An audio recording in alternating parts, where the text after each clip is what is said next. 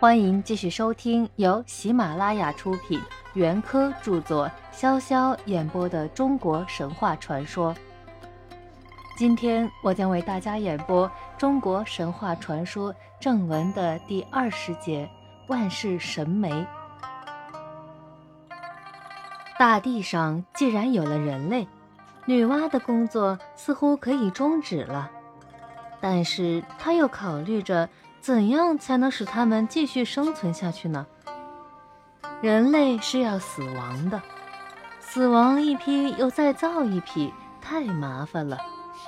于是他就把男人们和女人们配合起来，让他们自己去创造后代，担负婴儿的养育责任。人类的种子就这样绵延下来，并且一天比一天加多了。女娲因为替人类建立了婚姻制度，使男女们互相配合，做了人类最早的媒人，所以后世把女娲奉为高媒。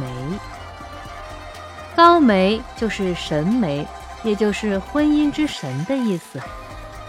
人们祭祀这位婚姻之神，典礼非常隆重，在郊野筑了坛，建立了神庙。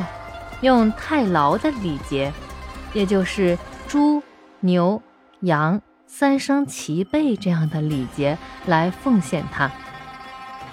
每年到了春二月，就在神庙附近举行盛会，会和国中的青年男女，让他们欢游作乐。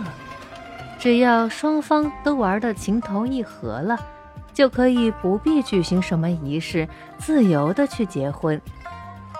把星月交辉的天空做帐子，把青草如茵的大地做床榻，任何人也不能干涉他们的这种行动。这大概就叫做天作之合。盛会期间还会有四神的美妙音乐、舞蹈，让男女们可以尽情的欢乐。至于那些结了婚却没有儿女的，也纷纷来到神庙，求神赐给他们儿女。于是，这婚姻之神又兼了送子娘娘的职务。各国祀高梅的地方不同，或在山林，例如宋国的桑林；或在水泽，例如楚国的云梦。总之，一定是风景优美的地方。在神坛上面，照例总是要竖上一块石头。人们对于这块石头非常尊敬，它的含义我们还不十分明白，大概是原始社会人类崇拜生殖机能的一种风俗的遗留吧。